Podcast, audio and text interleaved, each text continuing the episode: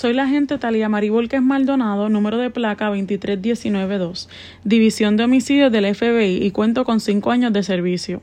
El 30 de octubre del 2021, a eso de las 9 de la mañana, recibí una llamada de mi supervisor, el agente Basel García, número de placa 23 453, División de Homicidio, que me asigna el caso. Según la información brindada, se trata de un homicidio en la calle 23, M35, Jardines de Country Club, Carolina, Puerto Rico 00983. Este fue notificado por la comandancia de Carolina, quien a su vez recibió información del agente Luis López del sistema 911. El delito fue notificado el 30 de octubre del 2021 a las 8 de la mañana.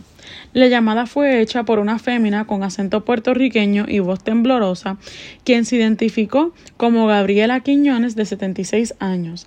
Según informa la señora Quiñones, había escuchado una discusión y gritos de su vecina, la señora Rosario Maldonado. A las 9 y 45 de la, de la mañana llamé al técnico de escena, Marcos Mackenzie, para que me asistiera en la escena. Llegué a la escena a las 10 de la mañana y estacioné mi vehículo en un lugar donde no obstruyera el libre tránsito. Primeramente comencé apuntando el número de querella 2021 1 354 00984 y entrevisté al agente investigador inicial José Rosario, quien había sido el primero en la escena. Me indica que se trata del homicidio de la dueña de la residencia, la señora Rosario Maldonado, de 34 años. De igual forma, me indica que ya la escena estaba asegurada y que se delimitaba a la sala de la residencia. Según el agente investigador inicial, el portón de la residencia y la puerta de la sala estaban completamente abiertas cuando éste llega a la escena. Luego comencé a anotar la información del testigo a las 10 y 20 de la mañana. Gabriela Quiñones, de 76 años, afirma haber visto a un hombre encapuchado, vestido de negro, con zapatos tipo tenis, color negro y una gorra roja salir de la residencia en un Kia color gris, en dirección a la calle 27. Comenta que desde hace unos meses la señora Maldonado comenzó a salir con un joven que en ocasiones dormía en la residencia relata que escucha una discusión y gritos, es aquí donde llama al 911. Cuando culmina la llamada, no escucha ruido y ve al sospechoso salir de la residencia en un Kia color gris en dirección a la calle 27. La señora Quiñones desconoce el nombre del joven con quien salía la señora Maldonado e indica que el joven siempre llegaba en carros distintos. Se obtuvo el número de teléfono del testigo y su dirección para futuras preguntas.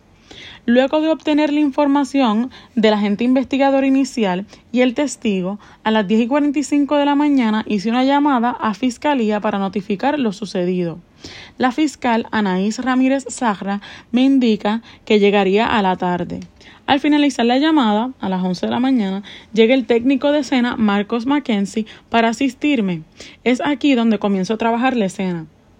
Primeramente tomé una fotografía de la residencia donde ocurrieron los hechos. En mi libreta de apuntes anoté las condiciones del tiempo para futuras reconstrucciones de escena. Era un día soleado y la temperatura se encontraba en los 97 grados Fahrenheit.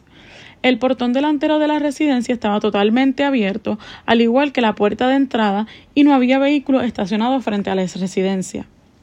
Proseguí a entrar a la residencia con nuestro equipo protector. Debido a que la escena criminal se delimitaba a la sala de la residencia, entramos por un portón que queda al lado izquierdo de esta. Luego de pasar este portón, caminamos por un callejón doblando a la derecha, donde entramos por la cocina y al doblar nuevamente a la derecha encontramos la escena protegida por el agente investigador inicial Rosario. Le asigno al técnico Mackenzie tomar fotografía y video de la escena. Antes de comenzar la búsqueda, obtuve las posibles rutas de entrada y salida de la escena.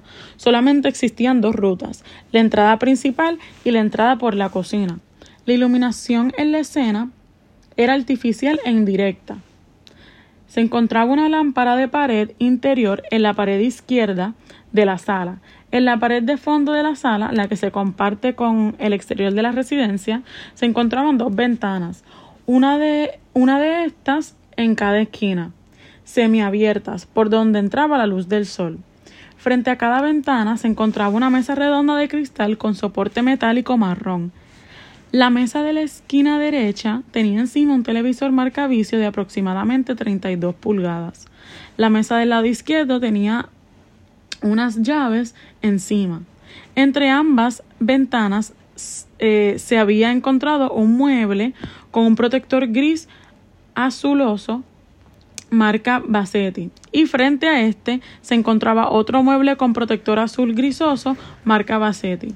La pared derecha, que es la que se comparte con el gimnasio de la residencia, tenía una ventana adyacente a la pared trasera, que es la que se comparte con la cocina, y unas cortinas cremas de tela 100% poliéster. Las paredes estaban pintadas de color blanco cremoso.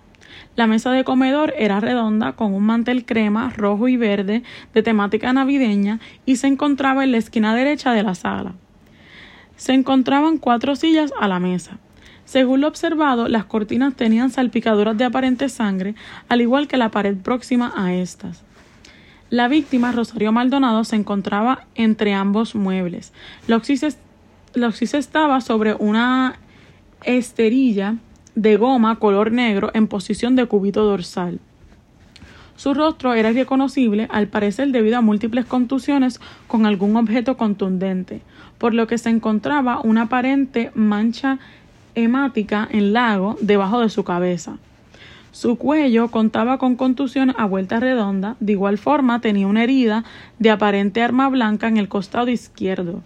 La señora Maldonado era de tez clara, su color de cabello era marrón claro castaño, medía aproximadamente 5 pies con 2 pulgadas y un peso aproximado de 115 libras. Tenía un tatuaje de mariposa cercano a su bíceps derecho. Llevaba una camisa larga, color blanca, manga corta, eh, marca Nike. Esta tenía la palabra Nike escrita en dorado y justo debajo del logo de la marca eh, en color dorado también. Sus pantalones eran negros bajados hasta los tobillos, junto con su ropa interior color rosado marca Aerie. No llevaba zapatos ni accesorios adicionales. Sus uñas estaban rotas, por lo que presumo que intentó defenderse. Los protectores de mueble parecían haber estado alados y estrujados por la parte de abajo. De igual forma tenían aparente salpicadura de sangre se encontraba una pesa tipo dumbbell de 10 libras en el lado izquierdo de la oxisa con una aparente mancha de sangre. Al lado derecho de la víctima se encontraba un celular iPhone 11 Pro Max con protector gris con la pantalla delantera rota. Luego de hacer las observaciones preliminares de la escena utilizando la base de datos del FBI, investiga a la señora Maldonado. Este no tenía ningún tipo de encuentro con la ley y no tenía ningún vehículo registrado a su nombre. Luego de haber anotado los detalles en mis apuntes, proseguí con la investigación. Debido a que la sala es un espacio intermedio pequeño y se trata de una escena interior, decido hacer la investigación con el método de búsqueda lineal. Con la ayuda del técnico de escena se tomaron fotografías generales de la escena. De igual forma grabé videos generales de la escena desde el exterior de la residencia hasta el interior.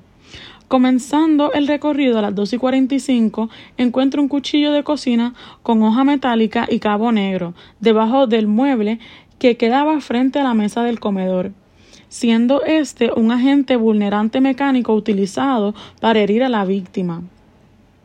A este inciso lo identifiqué con el número 1.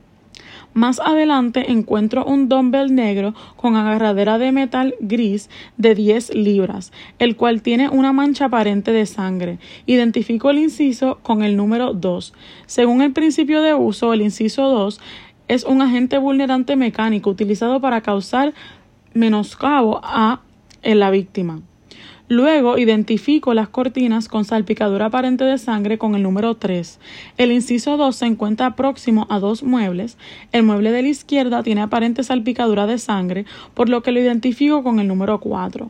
Luego me percato de que hay una uña enredada en el protector de mueble y lo identifico con el número 5. Utilizando el químico luminoso, luminol, utilizado para detectar presencia de fluidos biológicos, obtuvimos sobre la esterilla de goma aparentes fluidos biológicos, por lo que lo identifiqué con el número 6. Cabe destacar que según el principio de intercambio, cuando dos objetos tienen una interacción, existe una transferencia de materiales.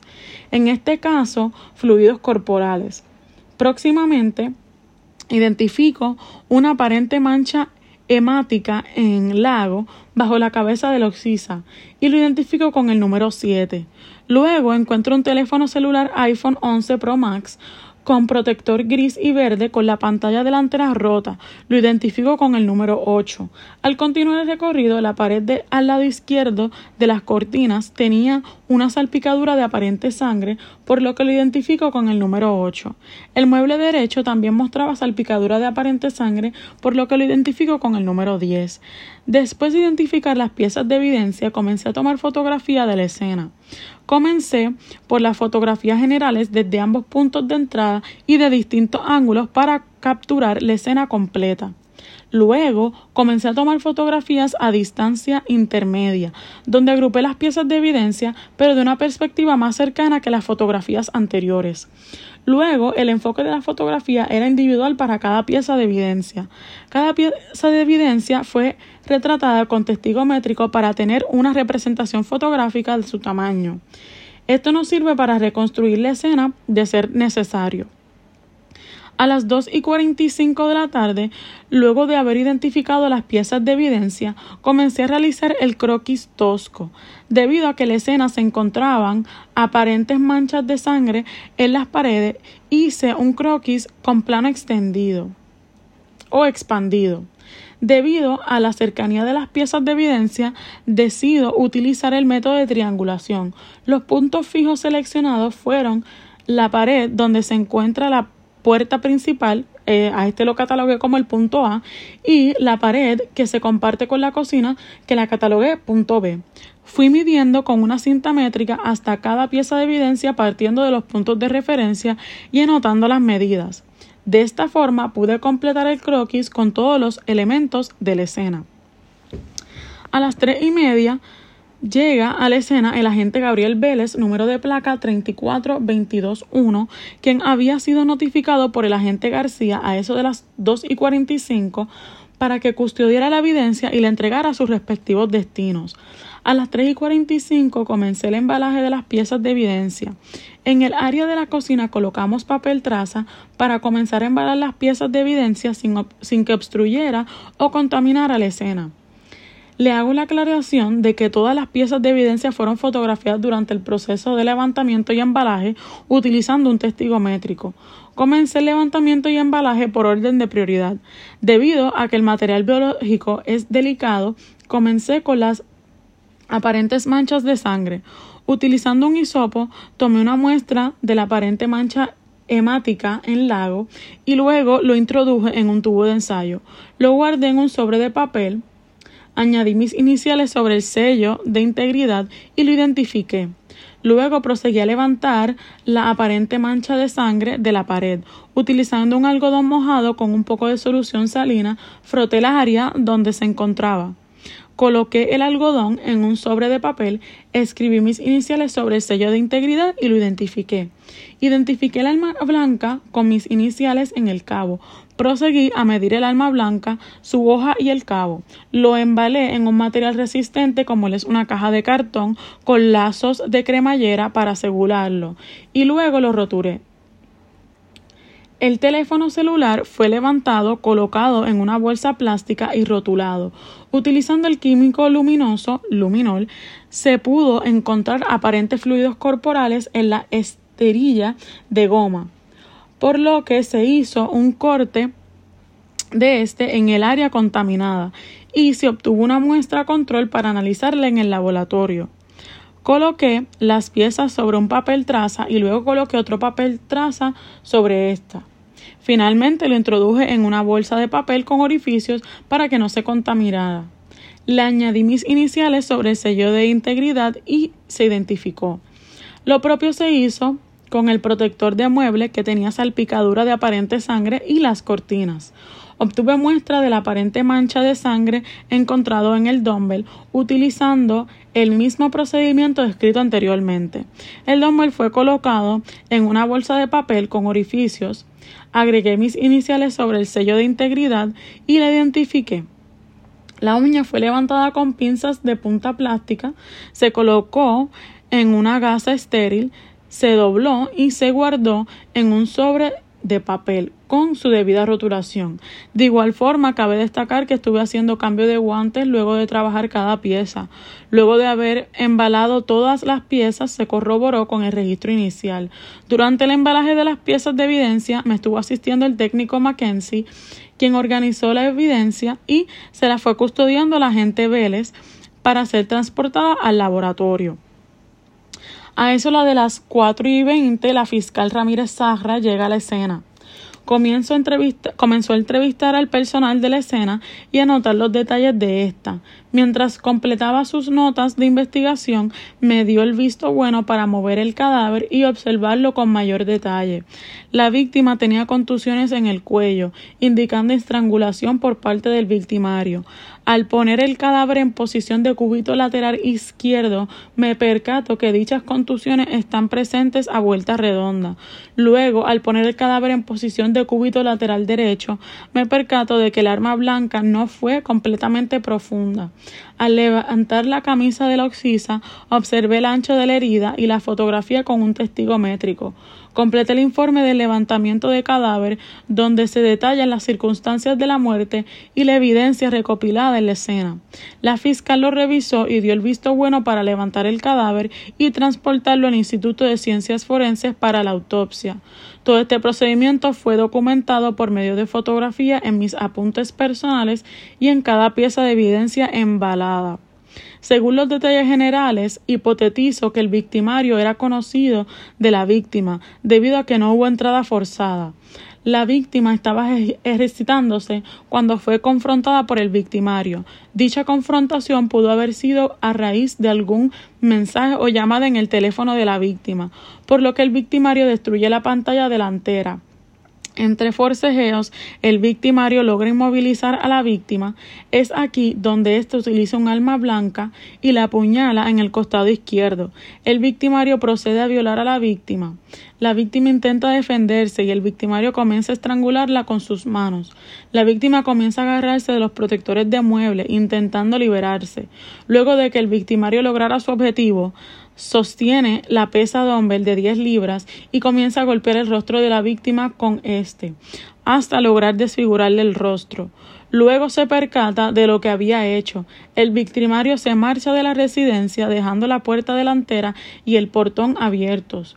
Es visto huyendo de la escena por la señora Gabriela Quiñones en un Kia color gris. Según la autopsia realizada por la doctora Rebeca Malavé, la violación ocurre previo al asesinato. De igual forma, indica que la causa de muerte fue estrangulación y que el victimario destruye el rostro de la víctima después que la asesina. La doctora Malavé afirma que la herida de arma blanca fue insignificante debido a su superficialidad. Se confirma la presencia de sangre en la escena perteneciente a la víctima por el doctor Ramón Romero. El doctor Romero de igual forma continúa eh, confirma la presencia de fluidos corporales pertenecientes a la víctima y al victimario. Las uñas de la víctima fueron analizadas y se encontró DNA bajo estas por el doctor Gregorio Fernández. El perfil de DNA se corroboró con la base de datos del FBI, sin embargo no se obtuvo resultado. Juan Carlos González, específico en electrónicos indica que pudo recuperar información del teléfono ocupado en la escena. Según su reporte, la víctima había recibido varios mensajes de un joven llamado David Ramos de 30 años. De igual forma, se obtuvo el teléfono celular del joven que compartía con la víctima, Jorge Feliciano de 34 años. Ambos nombres fueron investigados en la base de datos del FBI y se obtuvo direcciones, teléfonos y vehículos registrados. Con esta información confirmo mi hipótesis inicial. El sospechoso Jorge Feliciano se encontraba en la residencia con la víctima. Según, el informe completo, la víctima recibió una llamada de David Ramos mientras ésta se ejercitaba, alrededor de las siete y media de la mañana. El sospechoso declina la llamada y verifica los mensajes asociados a este individuo. Luego procede a confrontar a la víctima. Entre forcejeos, el sospechoso logra inmovilizar a la víctima. Es aquí donde éste utiliza un arma blanca y la apuñala en el costado izquierdo. El victimario procede a violar a la víctima. La víctima intenta defenderse y el victimario comienza a estrangularla con sus manos. La víctima comienza a agarrarse de los protectores de mueble intentando liberarse. La víctima logra raspar al sospechoso por lo que tiene DNA bajo sus uñas. Luego de que el victimario logra su objetivo, sostiene la pesa dumbbell de 10 libras y comienza a golpear el rostro de la víctima con este, hasta lograr desfigurarle el rostro. Luego se percata de sus hechos. El victimario se marcha de la residencia, dejando la puerta delantera y el portón abiertos. Es visto marchándose de la residencia en dirección a la calle 27 por la señora Gabriela Quiñones en un Kia Río color gris.